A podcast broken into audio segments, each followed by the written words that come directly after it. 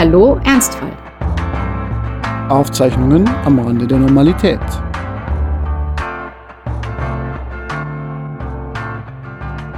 Der Frühling hat Einzug gehalten und damit die große Frühjahrsmüdigkeit und deshalb dachten wir, wir machen heute eine Folge über Schlaf. Judith, du hattest hundebedingte Schlafprobleme am Wochenende, habe ich gehört. Ja, das ist richtig. Ich meine, ich habe natürlich genug Dinge, die mich wach halten und schlaflose Nächte verursachen, äh, wie wir alle wissen. Aber äh, ich hatte diesmal tatsächlich hundebedingte Schlafprobleme, ähm, weil so ein Hund hat ja durchaus äh, äh, Babyqualitäten, was Schlaflosigkeit angeht. Zwar kann er nicht weinen und schreien, also zumindest meiner nicht, ähm, aber gelegentlich wecken einen die Tiere, also bei uns äh, der Kater oder der Hund, ähm, indem sie sich äh, übergeben. Was heißt hier babyartig? Also wie oft muss so ein Hund denn raus am Tag? Wahrscheinlich seltener als ein Kind gewickelt werden muss, würde ich jetzt mal behaupten. Wenn sie groß sind, ja. Also zu, ehrlicherweise muss man sagen, wenn man so einen Welpen hat, ich glaube, mein Maximum war an einem Tag, oh, also in 24 Stunden, waren mal 14 Mal. Da war ich da kurz davor, eine Windel um das Tier zu binden, weil das dann doch noch einfacher gewesen wäre, als sie jedes Mal auf die Straße zu setzen.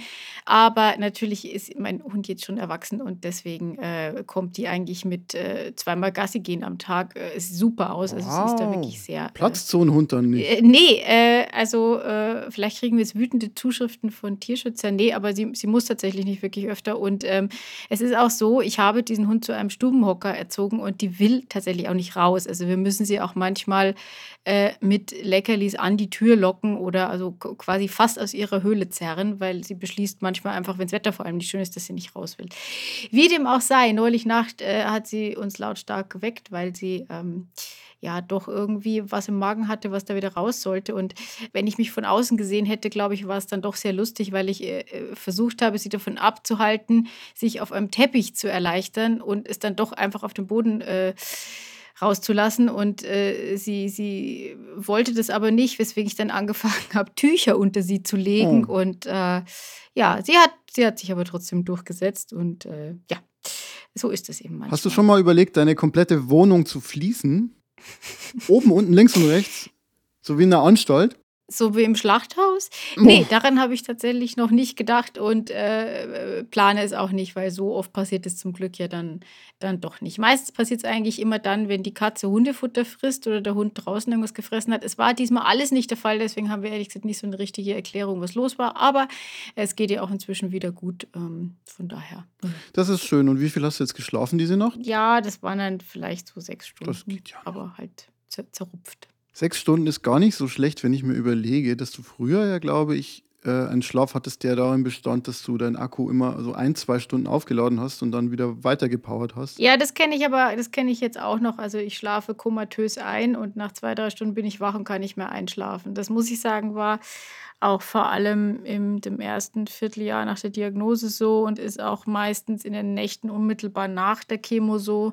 Durch die äh, Cortisongaben, die man da kriegt, äh, ist man dann irgendwie so aufgeputscht äh, und man ist müde und aufgeputscht zugleich, was einen ziemlich seltsam werden lässt, auch im Umgang mit anderen Menschen. Hast du manchmal Schlafprobleme, weil du Sorgen hast und an das ganze Krebsthema denkst? Oder ist es so, dass man dann doch so einen Alltagsgroove bekommt und eigentlich ähm, diese Sachen eher so tagsüber verarbeitet? Kommt es nachts wieder hoch? Mm, Das kommt nachts schon auch vor. Ähm, manchmal bin ich aber tatsächlich einfach nur wach und genervt davon und will wieder, will wieder einschlafen. Ich glaube, dass dieses nachts kommen Dinge hoch vor allem dann der Fall ist, wenn man tagsüber im Alltag keine Möglichkeit hat, sich damit auseinanderzusetzen. Das ist aber dank Corona einfach nicht der Fall, weil ähm, ich bin ja einfach oft sehr viel alleine zu Hause und ähm, von daher habe ich auch tagsüber genug Zeit, über alles nachzudenken. Manchmal ein bisschen zu viel Und du hast einen Zeit. Podcast. Und ich habe einen Podcast, eben. Da kann ich ja alle meine Sorgen loswerden, sozusagen. Genau, in die Welt hinausblasen und dann hat man die Dann sind sie die Probleme die Welt, genau.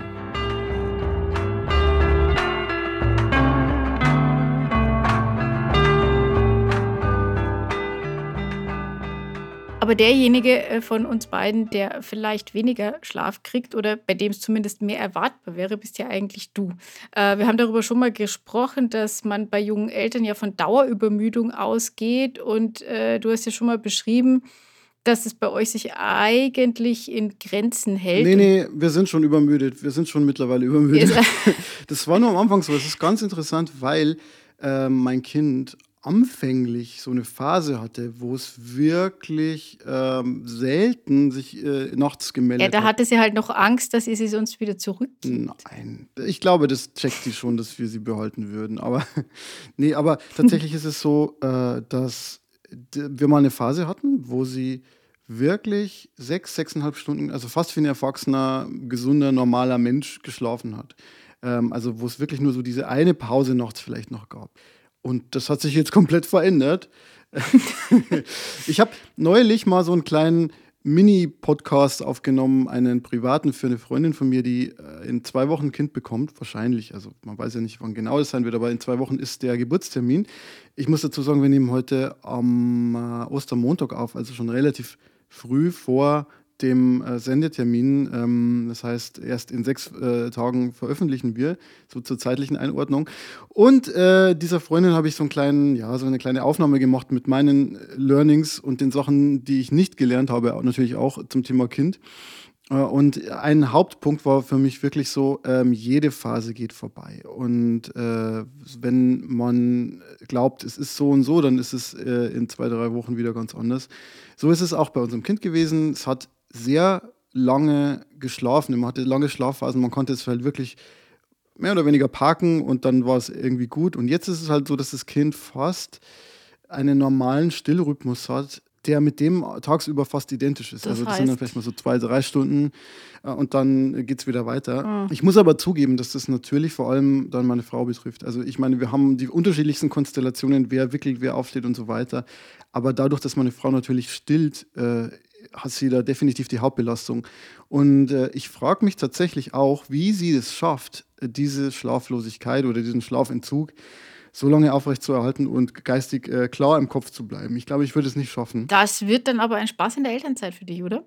Ja, wird es tatsächlich, aber man wächst ja mit seinen Herausforderungen. Was man sagen kann, ist natürlich, ich habe jetzt in dieser Zeit ähm, gearbeitet. Also ich war ja nur einen Monat zu Hause und habe äh, meine Frau unterstützt und war dann jetzt fünf Monate auf Arbeit in Anführungszeichen, was natürlich trotzdem Homeoffice bedeutet. Aber was bedeutet äh, im Wohnzimmer, ja. Genau, ähm, es ist eine andere Situation, wenn man dann doch versuchen muss, irgendwie klar im Kopf zu sein und wenn man an so einer Wissensarbeit nachgeht und viel schreibt, viel redigiert, viel koordiniert und organisiert, wie ich das machen muss, äh, dann ist es schon so, dass man, dass man das, glaube ich, nicht mit sehr, sehr wenig Schlaf machen kann. Und insofern bin ich da optimistisch für meine Elternzeit. Ich muss da ja nicht so viel machen. Ich weiß, man kann jetzt sagen, ja, aber natürlich musst du dich ums Kind kümmern und im Haushalt und so weiter.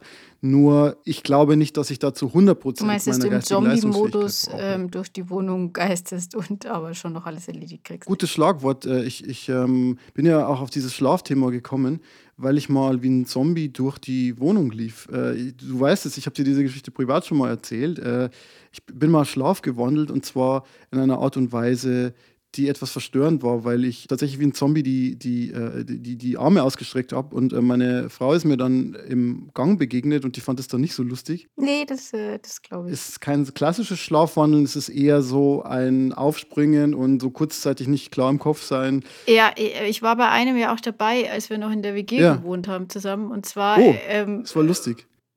Ja, das war sehr lustig, weil äh, du, du kamst irgendwie von einer von einer Party nach Hause, hast irgendwie unglaublich viel Krach gemacht. Ich glaube, es war auch Alkohol im Spiel. Aber wir nicht viel. Es war eine ganz normale Grillfeier an der Donau damals noch.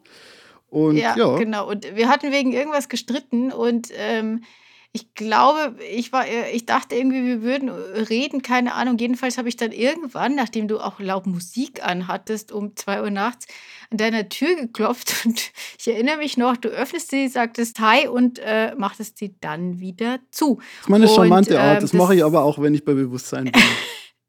ja, Äh, und bis wir dieses äh, Missverständnis aufgeklärt hatten, beziehungsweise bis ich dir geglaubt habe, dass du dabei tatsächlich nicht wach warst, hat es eine ganze Weile gedauert. Also ich finde, man sollte viel öfter einfach mal Hi sagen, grinsen und dann einfach zumachen, weil letztlich kann einem ja auch keiner böse sein. Wobei du warst mir schon böse. Ja, weil ich hätte da einfach weiter an die Tür klopfen sollen äh, und dich zur Rede stellen, weil dann wäre vielleicht auch irgendwann aufgefallen, dass du nicht wach bist oder so. Man muss aber ähm, auch mal sagen, das zeugt doch eigentlich davon, was ich für ein netter Mensch bin. Das ist Menschen schon beunruhigt, wenn ich einfach mal die Tür hinter mir zuschlage und irgendwie nicht, äh, nicht irgendwie einfühlsame Sachen sage, ja.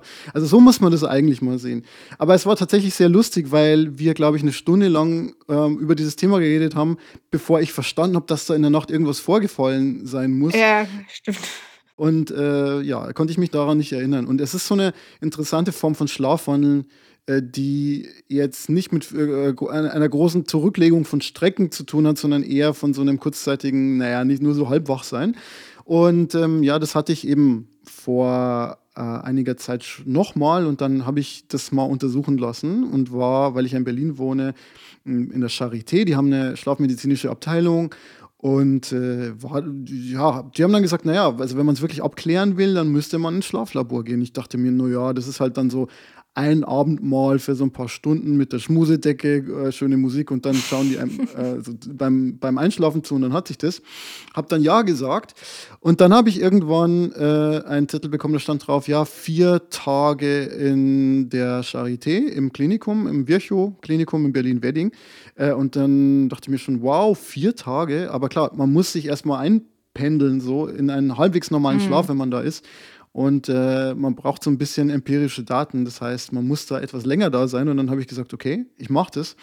Äh, und dachte mir dann aber immer noch, es ist irgendwie letzten Endes so ein bisschen chillen und schlafen halt einfach. Aber dann wurden mir ähm, sehr viele Elektroden am ersten Tag an meinem Kopf festgemacht mit so Kleber und ich habe so ein kleines Schaltkästchen bekommen und ganz viel Elektronik und ähm, durfte auch mein T-Shirt nicht wechseln und äh, es, äh, ja, es waren vier sehr geruchsintensive Tage, kann ich sagen.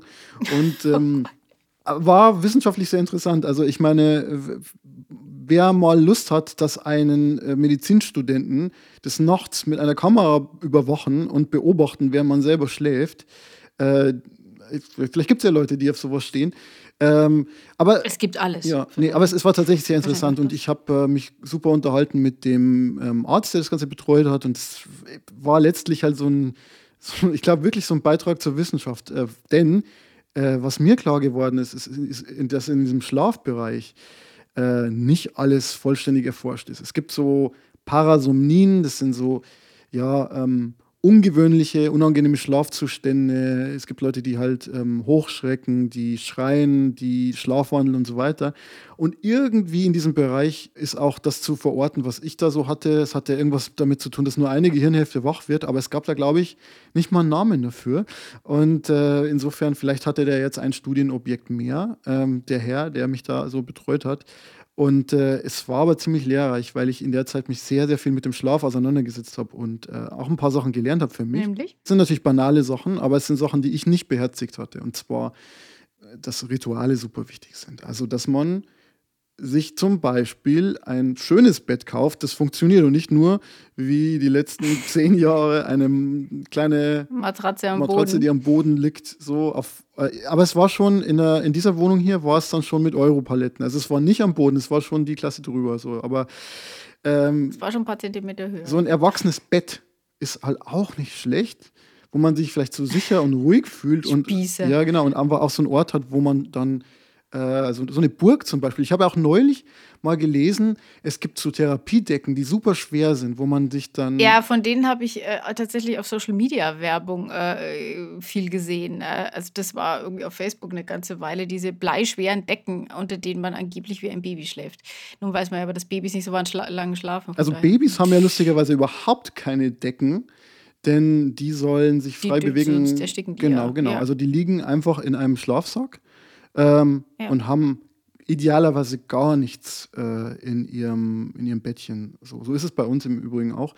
Aber diese Idee, dass man geschützt ist äh, und dass äh, äh man vielleicht auch äh, vor dem Zubettgehen Social Media und sonstige Dinge ausmacht und dass das so ein eigener Das Raum wäre ist. jetzt meine halt nächste wichtig. Frage gewesen. Äh, Nimmst du, nimmst du dein Handy mit ins Ich habe es Bett? lange nicht gemacht.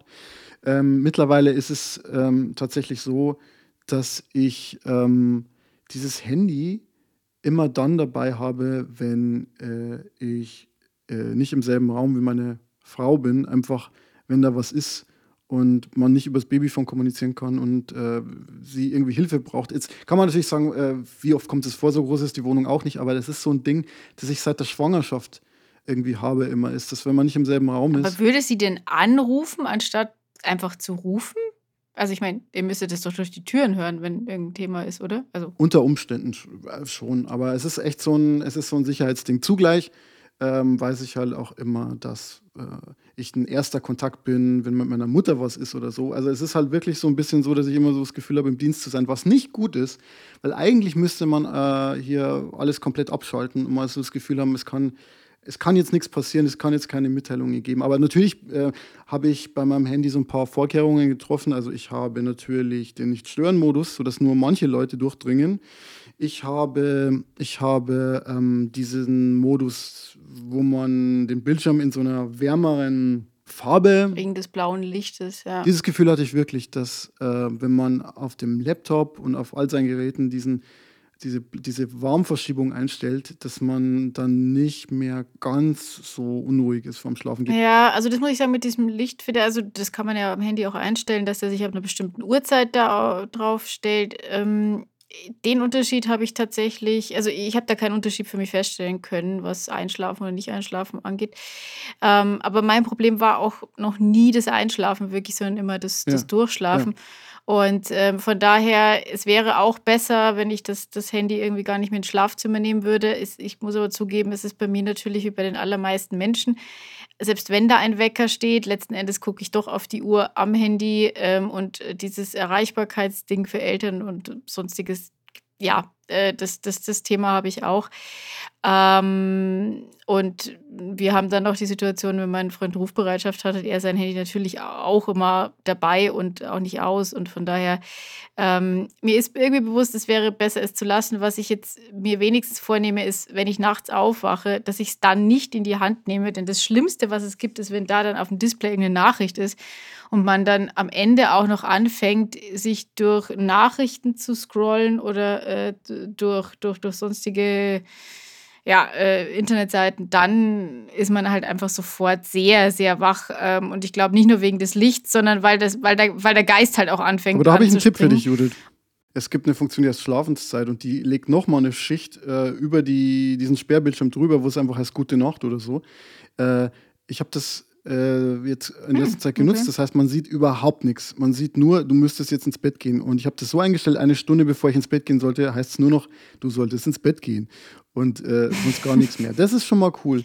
Ähm, hat ähm, aber den Nebeneffekt, zumindest wenn man es nicht richtig konfiguriert, wie ich das wohl nicht getan habe, mh, dass man dann irgendwie so ein Tracking bekommt von seinen Schlafphasen, weil ich habe neulich mal mich so mit, mit dieser App oder mit dieser Systemfunktion auf meinem iPhone beschäftigt und habe dann festgestellt, okay, ja, der hat jetzt die letzten vier, fünf Wochen einfach so mal aufgezeichnet, wie ich so geschlafen habe. So ganz interessant eigentlich, so was da so war. Hab mal so ein kleines Die Tagebuch. Ergebnisse finde ich auch interessant. Äh, trotzdem habe ich da einfach immer Datenschutzbefürchtungen. Äh, ich habe diese, diese App, ähm, die zu Gesundheitsdaten auf meinem Handy auch aus, weil ich das einfach tatsächlich nicht, äh, nicht möchte. Auch wenn es irgendwie schon interessant wäre, bestimmte, bestimmte Informationen zu haben, aber es geht wahrscheinlich auch Aber ohne. Judith, möchtest du nicht deine Schlafeffizienz optimieren? Meine Schlaf, äh, ja, das Leistung, jetzt auch Leistung, noch, ne? Leistung. Leist, Leistung im Schlaf, äh, ja, auf jeden Fall. Mhm. Ähm, kann mir nichts, nichts Wichtigeres vorstellen. Achtung, Reklame. Das heißt, eigentlich ist es keine Reklame, denn wir verdienen kein Geld mit Hallo Ernstfall, sondern wir machen das aus Spaß und aus jugendlichem Leichtsinn und weil uns die Themen, die wir hier besprechen, am Herzen liegen. Wenn du uns unterstützen möchtest, dann sag doch einem Menschen deiner Wahl weiter, dass es uns gibt. Wir freuen uns über neue Zuhörerinnen und Zuhörer. Und weiter geht's. Es gibt ja Leute, die stehen da voll drauf. Ich habe zum Beispiel so eine Bewegung gefunden, die äh, sich dafür einsetzt, äh, dass man den Tag untergliedert in sehr viele, sehr kurze Schlafphasen. Polyphasischer Schlaf heißt es. Also das ist eigentlich schon seit längerer Zeit ein Ding. Ich glaube, so seit die, damals kam ja irgendwie um die um die Nullerjahre kommen ja diese Blogs auf und in dieser aufkeimenden jungen Internetkultur haben so Selbstoptimierer proklamiert, dass das jetzt irgendwie der Weg zu super viel Produktivität und Glück ist, dass man seinen Schlaf da irgendwie polyphasisch gliedert.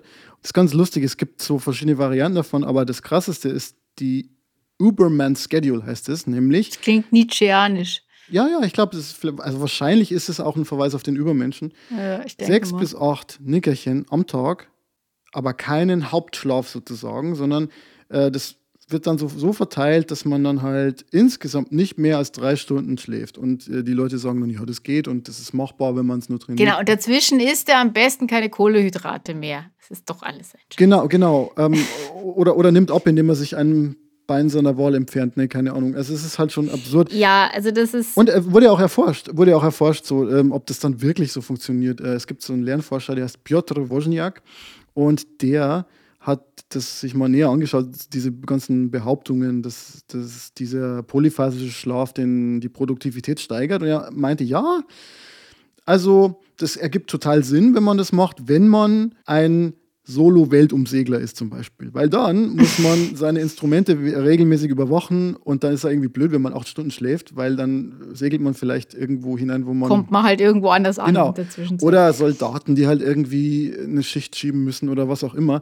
Aber für alle anderen ist es totaler Quatsch, weil es ist weder gesund noch steigert es die Aufmerksamkeit äh, und äh, die Kreativität sowieso nicht, für die muss man sowieso sehr ausgeschlafen sein, weil man darf ja eins nicht vergessen. Ja, man hat dann vielleicht nur drei Stunden Zeit und im Vergleich zu sieben oder acht Stunden hat man dann halt äh, bis zu fünf Stunden gewonnen. Nur, wenn du sechs bis acht Nickerchen machst, du hast ja einen Vorlauf, wo du runterkommen musst und du hast dahinter, danach einfach eine Phase, wo du wieder wach werden musst.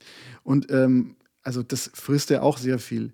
Äh, und du bist dann sozusagen auch nicht in einem Modus, in dem du wirklich viele gute Sozialkontakte haben kannst, weil du kannst ja äh, irgendwie bei keiner Party sein, wo, weil du ja immer sagen musst, ja, ich muss, ich muss schlafen. Du kannst keinen äh, normalen Job noch gehen. Also das ist eigentlich nur was für so absurde Schriftsteller, die irgendwie sich und Künstler, die sich alles oder, oder äh, von mir aus auch Unternehmer, die sich alles einteilen können oder ganz viele Bedienstete haben. Und es ist halt letztlich Quatsch. Ich meine, es gibt ja ein Grund, warum die meisten Lebewesen jetzt nicht so polyphasisch schlafen, sondern doch eine Hauptphase haben. Ja, mein, mein Hund hat auch eine Hauptphase, nämlich eigentlich immer. Oh. Hunde können ja irgendwie bis zu, ich glaube, ich habe mal gelesen, teilweise bis zu 18 Stunden am Tag schlafen. Also, also mehr als Babys ist dann auch eher bei den Welpen also ein bisschen mehr wach ist es schon, aber prinzipiell ähm, hat die wirklich die Fähigkeit sehr oft und auch sehr kurz zu schlafen, aber die haben dann auch so einen Schlaf, der auch nicht so tief ist. Also äh, sie liegen da, haben die Augen zu, wenn du den Namen sagst, sind sie sofort auch wieder wach. Und es mag ja auch Menschen geben, die sowas äh, können, aber äh, wie du schon sagst, also gerade dieses Nickerchen-Thema oder Powernapping, ich fand es schon immer schwierig, weil eben bis ich eingeschlafen bin, dauert es eine Weile, wenn ich das tagsüber versuche. Und da wieder aufzuwachen und wieder vor allem irgendwie zu sich selbst und bei klarem Verstand zu sein, dauert dann nochmal eine Weile. Ich hatte bei meiner vorletzten Chemo-Sitzung so eine Episode und zwar bin ich da weil es an dem Tag auch relativ ruhiger auf der Station irgendwie eingeschlafen und obwohl ich eigentlich gar nicht müde war. Ich, ich habe irgendwie einen Podcast gehört und ähm, kurz die Augen zugemacht und irgendwie hat es mich dann doch irgendwie weggehauen. Jedenfalls war das Komische, als ich wieder aufgewacht bin, erinnere ich mich als erstes, dass meine ähm, Eishandschuhe warm waren weswegen ich dann irgendwie total im Aufruhr dann nochmal Kühlelemente reingesteckt habe und mir dachte, dass die jetzt so warm geworden sind, unmöglich. Also wie der Solosegler, der in die falsche Richtung gesegelt ist, weil er zu lange eingeschlafen ist. Ja, mich jetzt dann auch nicht mich jetzt dann auch nicht gewundert, dass Menschen offensichtlich am Gehen waren. Also ich habe immer so Patienten dann so am Gang gesehen, die dann gegangen sind. Und ich, auch das hat mich irgendwie noch nicht dazu gebracht. Und dann habe ich auf diese Beutel geguckt und dachte mir, nee, der ist immer noch nicht leer. Hm, komisch. Und saß dann eben ewig noch mit diesen furchtbaren Kühlelementen rum bis dann irgendwie die Schwester kam und sagte, so, dann haben wir es ja jetzt und anfing mich irgendwie abzustöpseln und ich völlig verwirrt war und es anscheinend geschafft haben, irgendwie den Alarmton, den dieses Gerät jedes Mal macht, wenn einer der Beutel leer ist, den habe ich anscheinend verschlafen. Hast du auch einen Weckerrekord? Ich habe ja einen Weckerrekord. Ich weiß noch, als ich studiert habe, da habe ich es mal geschafft, einen Weckerton von 8 Uhr bis 9.30 Uhr durchgehend zu ignorieren. Ich weiß es noch, das war die, das war die Philosophievorlesung, Geschichte der Philosophie. Die ging um 10 Uhr CT an, also 10.15 Uhr. Ja, die hatte ich mhm. auch, aber ich, ich glaube, glaube beim selben gesagt, Professor, du weißt, glaube ich, äh, auch, was ja, ich meine. Ja, aber, und ich habe es noch geschafft, wirklich um 10.15 Uhr da zu sein. Also ich bin um 9.30 Uhr wach geworden und habe es dann irgendwie geschafft an die Uni. Und äh, da war ich dann schon fasziniert von mir. Eineinhalb Stunden, einfach, weil es war jetzt nicht so ein Wecker, der klug ist und aufhört, sondern der einfach durchgehend weiterklingelt. Hast du sowas auch schon mal erlebt? Nee, das, das habe ich, nee, das überhaupt nicht. Deswegen war ich auch von dieser Situation da äh, vor zwei Wochen so überrascht, weil ähm, ich eigentlich, ich habe noch nie einen Wecker verschlafen. Also bei mir reicht es ja auch, wie gesagt, wenn der, wenn der Hund aufsteht aus dem Bett und man ihn so leise über den Boden klackern hört mit den, mit den Krallen, dann höre ich das schon und wach auf. Also ich habe einen extrem leichten Schlaf, deswegen ist es mir tatsächlich ein völliges Rätsel, wie ich den Alarmton neben meinem Kopf überhören konnte. Also es war nahezu das erste Mal, dass ich sowas überhört habe. Apropos Tiere, kennst du eigentlich das Prinzip der Außenente? Die bitte was? Die Außenente. Ich habe das jetzt nicht wissenschaftlich validiert, aber ich trage das schon sehr lange mit mir herum, das Prinzip der Außenente, weil ich das so charmant finde. So klingt ja, ja. ja. Und zwar, es war mal irgendwann so eine Zeichnung in der Zeitung, ähm, wie das Prinzip der Außenente funktioniert. Und es funktioniert wohl so, wenn eine Entengruppe ähm, über den Teich schwimmt und die wollen schlafen. Also normalerweise schlafen die ja eher am Rand, aber sie können auch schlafen, wenn die da auf dem Teich sind. Dann ist es tatsächlich so, wohl, dass die mittleren Enten alle schlafen und dann sozusagen die linke. Ach, dann ist so eine Wachente. Ja, aber es ist noch lustiger. Die Wachente, die links ist, hat halt nur die linke Gehirnhälfte, oder ich weiß es nicht, wahrscheinlich wird es dann die linke Gehirnhälfte sein. Also sie hat sozusagen nur die eine, die Außengehirnhälfte wach und die rechte dann die rechte Außengehirnhälfte, sodass sozusagen der Minimalwachheitsgrad erreicht ist. Und die waren dann, wenn, wenn ein Schiff kommt. Ja, wahrscheinlich. Oder ein keine Ahnung, ein Hund. Hunde und Enten mögen sich ja nicht so gerne, habe ich mal gehört. Und dazu habe ich äh, heute auch noch einen Rausschmeißer. Ich habe halt einen entenlastigen Rausschmeißer, da freue ich mich jetzt schon drauf. Aber bevor es zum Rausschmeißer geht, ähm, fehlt uns heute ja noch, ähm, und ich habe dir versprochen, dass du heute yeah, darfst. Ja, äh, ja. Ja. So freut sich ein Philosophieabsolvent, wenn er über Rawls sprechen darf. Ich habe äh, mitbekommen, dass unser Podcast im Schulunterricht eingesetzt wurde. Das hat mich tatsächlich sehr glücklich gemacht. Also no joke. Äh, ja, mich auch. Ebenfalls. Wir haben das Feedback bekommen, dass die philosophischen Themen gerne noch etwas vertieft werden könnten. Und zugleich soll es hier nicht ausufern und wir wollen ja auch noch über Enten reden.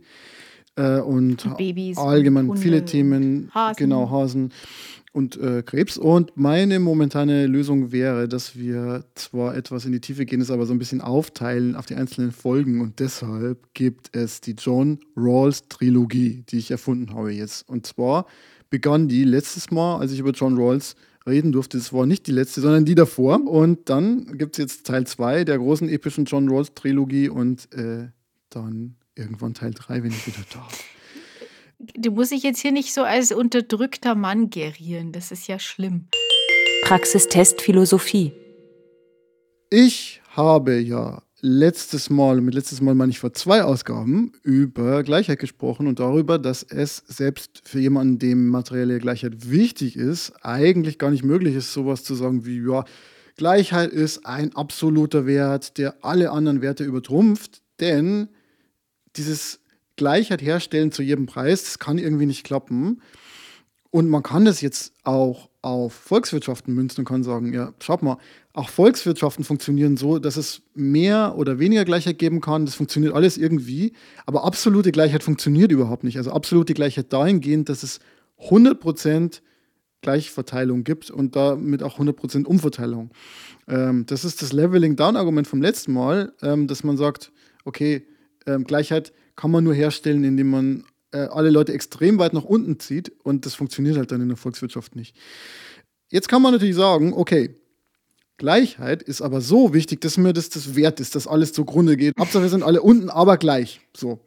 Das ist der ganz positive Genau, wir sind ja. alle auf demselben niedrigen ökonomischen Level. Ja, ist wurscht, wenn die Volkswirtschaft nicht so brummt, passt. Das Problem ist jetzt aber, dass dieser Punkt unter Umständen so niedrig ist, dass die gesellschaftliche Produktivität so eingeschränkt ist, dass man nicht ein Leben oberhalb der Existenzschwelle für alle Menschen ermöglichen kann.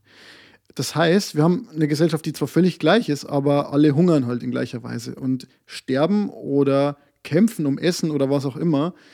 Und das führt halt dann zu Bürgerkriegen. Und ich glaube, niemand, dem Gleichheit wichtig ist, äh, ist ein Fan von Bürgerkrieg. Aber weil du jetzt das Beispiel bringst mit dem, mit dem Hungern, ist es denn nicht eher so, dass ähm, wir, wenn wir uns Gesellschaften oder gesellschaftliche Zustände im Heute oder in der Geschichte anschauen, in denen das der Fall war, dass es dann aber nicht doch immer eine Schicht gab, die eben nicht in diese Kategorie fiel und dass sich daran dann letzten Endes der verständliche Volkszorn äh, entzündete, also dass es eben keine Gleichheit gab, also dass eben nicht alle hungern, sondern dass ein paar eben doch es besser hatten. Also wäre das doch eigentlich ein Gegenargument dazu, oder nicht? Nee, ich würde sagen, das belegt, dass sozusagen auch die gegenteilige Überlegung war. Also es äh, darf nicht absolute Gleichheit geben von allen, denn das reicht wahrscheinlich nicht, um das Existenzminimum zu erhalten. Aber es darf natürlich auch nicht diese extreme Ungleichheit geben, dass halt alle irgendwie unten sind und nur ein paar, so eine Elite oben. Und so eine Gesellschaft funktioniert eben auch nicht. Ja, weil da gibt es dann auch Bürgerkrieg. Und genau darauf will ich hinaus. Nämlich, es sind Gesellschaften denkbar, die relativ gleich sind, sagen wir mal, Schweden. Und es gibt solche, die relativ ungleich sind, sagen wir mal, USA. Was aber nicht möglich ist, ist eine äh, Gesellschaft, die absolut gleich ist. Und was auch nicht möglich ist, ist eine Gesellschaft, die absolut ungleich ist. Damit die Gesellschaft und die Wirtschaft funktioniert, braucht es einen gewissen Anreiz zu arbeiten und mich dadurch zumindest ein bisschen in eine etwas bessere Position zu bringen. Also ich, das ist der Punkt, den Leute vergessen, die einfach sagen, ja, wir haben, wir haben jetzt absolute Gleichheit und das passt dann schon. Aber zugleich brauche ich das Gefühl, dass es ein gewisses Maß an Umverteilung gibt und sozialer Gerechtigkeit, damit die Schwachen unterstützt werden, damit die Leute, die nicht so viele Vorteile in ihrem Leben hatten, diese Vorteile bekommen und die Chancen bekommen. Und die Pointe ist jetzt, und darauf will ich hinaus, dass man anhand dieser Überlegung zeigen kann, wie die unterschiedlichen Wirtschaftssysteme funktionieren oder auch Gesellschaftssysteme funktionieren. Ja? Es gibt Leute, die sagen, der Staat soll halt nur minimal umverteilen. Also nur so stark, dass es eben gerade keinen Bürgerkrieg gibt und die Schwächsten gerade noch so überleben. Das wäre dann so die Richtung der Libertären, die Richtung, die viele westliche Staaten seit Reagan und Thatcher gegangen sind. Ähm, also dieses Neoliberale, kann man sagen. Das allein auf den, auf den Wettbewerb als Anreiz. Genau, setzt. genau. Also mehr oder weniger der Stärkste überlebt und äh, wir sorgen dafür, dass die äh, Schwachen jetzt nicht. Komplett untergehen, aber letzten Endes auch. Aber das, aber das war es dann schon. Minimaler Staatseingriff, genau. Am anderen Ende des Spektrums gibt es Leute, die sagen, wir verteilen jetzt so sehr um wie irgend möglich, sodass es nur noch minimale Ungleichheiten gibt, die dazu führen, dass die Wirtschaft halt irgendwie am Laufen bleibt, sodass wir halt irgendwie dieses Existenzminimum noch erreichen. Das würde dazu führen, dass die Mehrheit der Menschen so knapp über dem Existenzminimum lebt und ein paar vielleicht so ein bisschen drüber. Also es gibt so eine minimale Ungleichheit. Das wäre dann so realer, funktionierender Sozialismus, zumindest in der Theorie. Also Sozialismus sagt ja nicht, wir pendeln uns ein auf ein Level, wo alle sterben, so, sondern wir haben sehr, sehr starke Gleichheit. Und jetzt kommt der Rawls daher und der ist genau in der Mitte mit, seinen, mit seiner sozialdemokratischen Vision, kann man sagen. Die ist genau in der Mitte zwischen diesen beiden Polen. Nämlich da, wo es eine gewisse Ungleichheit gibt, dies aber dazu führt, dass die am schlechtesten gestellten möglichst gut wegkommen. Also dass das Existenzminimum für die am schlechtest gestellten ähm, sehr, sehr hoch ist. Also es ist irgendwo zwischen diesem total neoliberalen Punkt, wo man irgendwie versucht, nur noch die Gesellschaft am Laufen zu halten, aber sehr, sehr hohe Ungleichheiten zulässt, und der anderen ähm, Seite des Spektrums, wo man ähm, sehr, sehr starke Gleichheit Wie hat. Wie würde denn Rawls zu der Frage des äh, Grundeinkommens stehen? Denn das ist jetzt was, was ich mir die ganze Zeit gedacht habe. Prinzipiell wird ja bei einem Grundeinkommen für alle, bei dieser Idee immer wieder als Gegenargument angeführt, dass ja dadurch äh, Wettbewerb und Wettbewerbsvorteile, also dadurch, dass ich mich mehr anstrenge, ich auch mehr Vorteile habe, als würde das dadurch nivelliert werden und das wäre dann kein Anspruch, kein Anreiz mehr, um äh, gesellschaftlichen, ökonomischen Mehrwert zu schaffen. Also äh, vereinfacht ausgedrückt, wenn ich irgendwie genug zum Leben bekomme, warum soll ich denn dann noch irgendwas tun? Man kann ein äh, Grundeinkommen umsetzen, das der Idee von Rawls folgt. Man kann aber auch ein Grundeinkommen umsetzen, das dieser neoliberalen Idee folgt. Und man kann auch eins umsetzen, das sozialistisch ist. Und das Interessante daran ist, es hängt eigentlich nur vom Grad der Umverteilung ab. Also davon, wie hoch das Grundeinkommen ist. Wenn ich ein Grundeinkommen so ansetze, dass es, ich sage jetzt mal, wenn wir mal konkret sind, ungefähr so knapp unter dem ist, was man an Sozialhilfe bekommt. Also dass man irgendwie gerade noch überlebt, so soziokulturelles absolutes Minimum so dann würde das dazu führen, dass wir ein Grundeinkommen haben, was ja viele Leute als so linke Spinnerei abtun. Es wäre ein Staat, wo sich Wirtschaftsliberale und FDPler irgendwie den Mund ablecken würden, weil es stark auf Wettbewerb beruhen würde und sehr stark ähm, darauf, dass man halt sich irgendwie so durchschlägt ähm, und ähm, jeder seines Glückes schmied. Weil ich kann ja mit diesem Grundeinkommen nicht viel machen. Ich kann ja gerade mal so überleben, aber es ist nicht so, dass es irgendwie besonders komfortabel ist. Also ich werde in dieser Gesellschaft halt ein, äh, jemand sein, der sehr schlecht gestellt ist wenn ich weiter erhöhe, ja, dann ist es ein Grundeinkommen, das vielleicht manche Leute, die so irgendwie nicht so viel Lust auf Arbeiten haben oder, oder denen das schwerfällt, die, die, die bleiben dann vielleicht zu Hause und machen halt was Kreatives. Wo man auch so sagen kann, ja, vielleicht ist dieses Kreative oder dieses ähm, ähm, nicht klassische Arbeitsmäßige dann doch gut für die Gesellschaft, aber jedenfalls es wird mehr Leute geben, die auf dieses Grundeinkommen zugreifen und nicht einer klassischen Erwerbsarbeit nachgehen wenn das etwas höher ist. Und wenn ich Sozialist bin, kann ich sagen, ich habe ein Grundeinkommen, das extrem hoch ist, gerade so, dass noch ein paar Leute, die Lust haben auf diesen extra Bonus, dass die mehr Geld noch verdienen können, aber alle anderen können sehr komfortabel mit diesem Grundeinkommen leben. Das führt dazu, dass die Wirtschaft weniger produktiv ist, aber dass es große Gleichheit gibt. Wenn ich allen Leuten, sagen wir jetzt mal irgendwie plakativ, jeder kriegt 1500 Euro im mhm. Monat. Mhm einfach mal als irgendwie Zahl. Würde das dann nicht bedeuten, dass sofort die Preise für alles explodieren würden, weil ja plötzlich Beispiel Wohnungsmarkt, jeder einfach mit einer bestimmten äh, Menge an Geld äh, äh, konkurrieren kann. Ja, also ich sag mal, wie das dann sich konkret auf die einzelnen Märkte auswirken würde, da müsste man wahrscheinlich einen VWLer fragen. Aber sicherlich gäbe es da Verschiebungen. Also es gäbe gewisse Dienstleistungen oder Produkte, die mehr in Anspruch genommen würden, die dann dadurch vielleicht auch äh, ähm, teurer würden und, und, andere würden vielleicht äh, billiger. Also es gäbe so ein paar gesellschaftliche Verschiebungen. Aber was man nicht vergessen darf, ist ja, es ist ja nicht so, dass per se die Gesellschaft sich von der Sozialstruktur verändern muss. Also sie würde sich sehr stark verändern, wenn wir an diesem sozialistischen Punkt wären und dann hätten wir eine starke Umverteilung. Dann würden plötzlich Leute, die, ich sag mal, eine schlechte Ausbildung haben oder auch vielleicht arbeitsunmotiviert sind, mitspielen können mit Leuten, die halt einen Doktortitel haben und eigentlich in einer eher wirtschaftsliberalen Gesellschaft möglicherweise deutlich mehr verdienen. Wenn ich es allerdings an diesem neoliberalen Punkt ansetze, dann bleibt es eher so, wie es ist, oder es ist sogar eher noch so, dass die Ungleichheiten halt steigen. Aber das Spannende am Grundeinkommen, vielleicht machen wir dann nochmal eine eigene Sendung dazu, ist ja, ja, würde ich auch sagen. Was halt wegfällt, sind die Verwaltungskosten, die wir halt haben, weil wir eine sehr genaue Bedarfsanpassung machen. Ja? Also wir sagen halt pauschal, jeder kriegt so und so viel Euro, fertig. So. Und dieses Geld könnte dann in die Umverteilung gesteckt werden. Also es könnte sozusagen auf alle Bürger verteilt werden. Man könnte jetzt sagen, die Gesellschaft ist insgesamt reicher, weil wir nicht so viel für Bürokratie aufwenden äh, und den Leuten geht es im Durchschnitt besser. Ist umstritten. Ich finde die Idee eines Grundeinkommens jedenfalls sehr interessant und vor allem ähm, muss man sagen, man kann ein Grundeinkommen halt ausgestalten, wie man will. Es ist für sehr wirtschaftsliberale oder Rechte genauso interessant wie für linke oder sozialistische Politiker.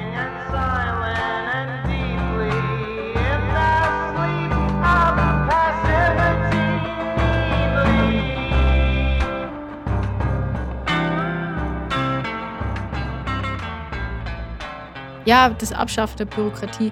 Ähm, auch das ist äh, ein Thema für sich. Zurzeit denken darüber aber äh, viele Menschen sehr genervt nach, wie wir wissen, weil äh, das Thema Impfen ähm, eins ist, das uns allen irgendwie unter den Nägeln brennt. Und äh, du hast vorhin ja gesagt, wir nehmen diese Ausgabe am äh, Ostermontag auf. Montag ist ja eigentlich ein Tag, an dem wir grundsätzlich nie aufnehmen, weil an diesem Tag meine Chemo ist. Da heute aber ein Feiertag ist und sich äh, der Krebs offenbar für Feiertage interessiert, ähm, ist meine Chemo verschoben und zwar auf Donnerstag. Was mich ein wenig, äh, ja, äh, eine gewisse Missstimmung bei mir erzeugt, weil ich ähm, heute eigentlich gerne den äh, viertletzten Termin hinter mich gebracht hätte. Aber das ist so eine Art temporäre Begnadigung für einen Diktator. Ja, ja, so könnte man es nennen. Ich hoffe halt nur, dass der keinen neuen Aufstand anzettelt in der Zeit, in der er jetzt irgendwie Pause hat. Wie dem aber auch sei, äh, ich habe mich dann doch nicht, gar nicht so lange darüber aufgeregt, weil nämlich ein äh, mittleres Wunder eingetreten ist und ich am Mittwoch endlich, endlich einen Impftermin habe. Ähm, ich war schon einmal beim Impfzentrum Dort wurde ich dann aber nicht geimpft äh, wegen der ganzen AstraZeneca-Hin- und Her-Geschichte. Und äh, bei mir war es dann so, dass mir der Arzt dann doch abgeraten hat.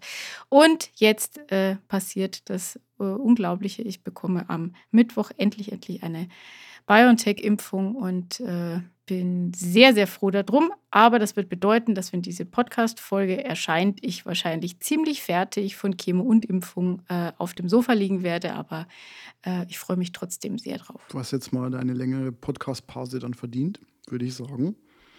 Aber bevor die Pause eintritt, kommt jetzt noch der Rausschmeißer. Rausschmeißer. Rausschmeißer.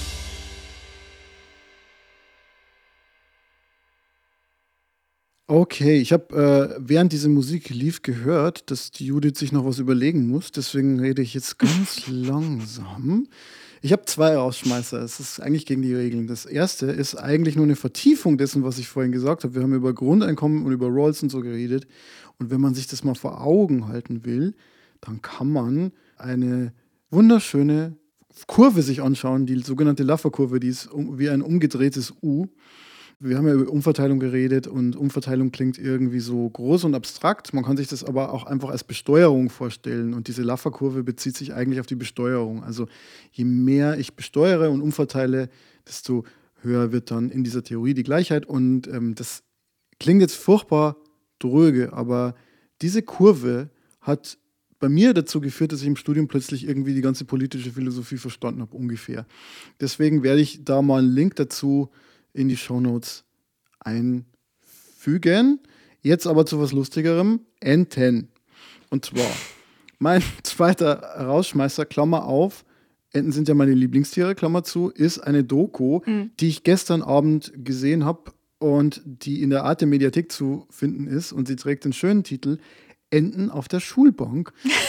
In der Doku wird gezeigt, wie ein Bauer in Thailand 3000 Enten hält und dazu abrichtet, auf Pfiff, auf einen Lastwagen zu watscheln und wieder runter und aufs Reisfeld zu gehen und dort die Reiskörner von der letzten Ernte aufzupicken und außerdem die Apfelschnecken, sodass der Bauer keine Pestizide einsetzen muss und dabei auch noch profitabel wirtschaftet. Und es ist unfassbar lustig zu sehen, wie diese Enten herumwatscheln und dann aber immer besser werden. Und am Anfang dauert es noch eine Stunde, bis sie vom Lastwagen gestiegen sind. 3000 Stück wohlgemerkt. Und am Ende schaffen die das wie ein militärisch gedrillter Haufen in zehn Minuten. Also jemand, der Geschnatter nicht mag, sollte vielleicht diese Doku nicht sehen. Jemand, der Enten liebt, sollte es schon tun.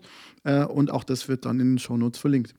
Und nun zu dir, Judith. Hast du schon was gefunden? Oder soll ich noch mal etwas langsamer sprechen? Äh, ich denke, das, äh, das ist jetzt nicht mehr nötig. So ein bisschen so, so wie, du warst doch bestimmt keins von diesen Kindern, äh, die im Schulbus noch abgeschrieben haben, oder? Also das ist doch eigentlich untypisch für dich. Ich habe überhaupt nichts abgeschrieben, mir, äh, sondern habe alle anderen abschreiben lassen. Darauf möchte ich aber äh, Wert legen. Mhm ähm, äh, weil es gibt ja so die Kinder, die Sachen wissen und dann mit niemandem teilen wollen. Das war ich definitiv nicht. Ich habe jeden abschreiben lassen, weil es mir ehrlich gesagt egal war, also äh, ob was dann die anderen machen. Äh, ich wollte nur auf gar keinen Fall irgendwelche Fehler machen.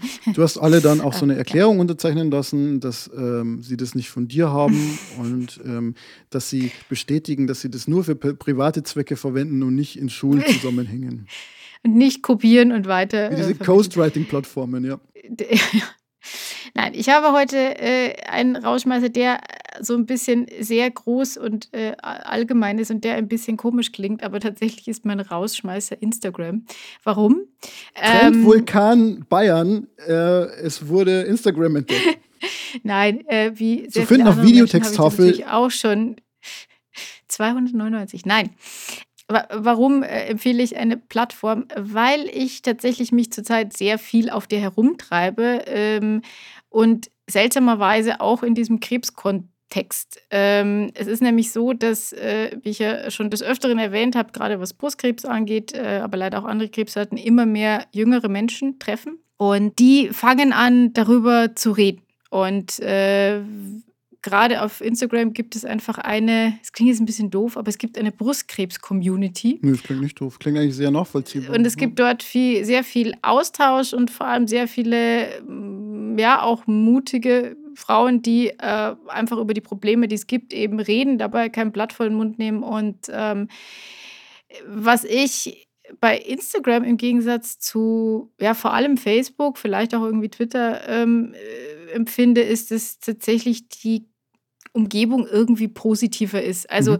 ähm, die großen Shitstorms oder Leute, die sich irgendwie gegenseitig äh, ständig äh, ähm, Unfähigkeit und Dummheit vorwerfen, sind mir in dem Rahmen sehr, sehr selten begegnet und ähm, deshalb muss ich sagen, es lohnt sich, auch bei Themen, wo man es vielleicht nicht unbedingt erwartet, da mal einfach zu gucken, vielleicht gibt es ja was für irgendein Thema der eigenen Wahl, was einen interessiert, finde ich ein wesentlich äh, wärmeres und angenehmeres Umfeld als äh, Facebook, wo eigentlich hauptsächlich darüber diskutiert wird, dass wir alle untergehen werden, weil wir Masken tragen müssen und deswegen in einer Diktatur leben. Ja, ist super interessant, dass so unterschiedliche Plattformen irgendwie so eine Eigendynamik haben und äh also ich bin hin und wieder auch auf Instagram unterwegs und habe auch so das Gefühl, ähm, das kann man schon nutzen, um die Seele etwas zu erwärmen.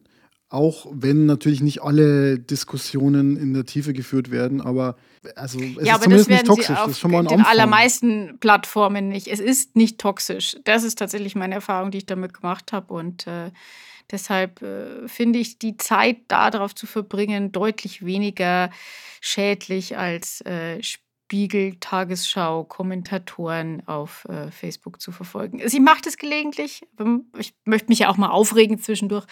Ähm, aber äh, ich merke dann schon nach kurzer Zeit, das ist es dann doch alles nicht wert. Okay, wir haben also gelernt, wir gehen alle auf Instagram und ich werde das auch tun, aber vorher werde ich noch die letzten gefärbten Eier aufessen, die hier noch so rumliegen. Judith, was machst du heute noch? Schokohasen. Schokohasen, finde ich. Oder gibt es auch noch ein paar? Ich habe auch schon einen geköpft gestern. Aber es gibt noch einen Rumpf. Ich weiß nicht, wie meine Kaninchen das finden. Aber die, ich meine, die essen ja auch nicht Menschenbilder. Oh Gott. Ich denke, wir sollten jetzt aufhören. Dein Dackel hat Hasenohren auf Instagram. Ja, da siehst du mal, was für eine positive Community das ist. Ansonsten würde er Hasen eher fressen. In diesem Sinne. Tschüss. Ciao, ciao.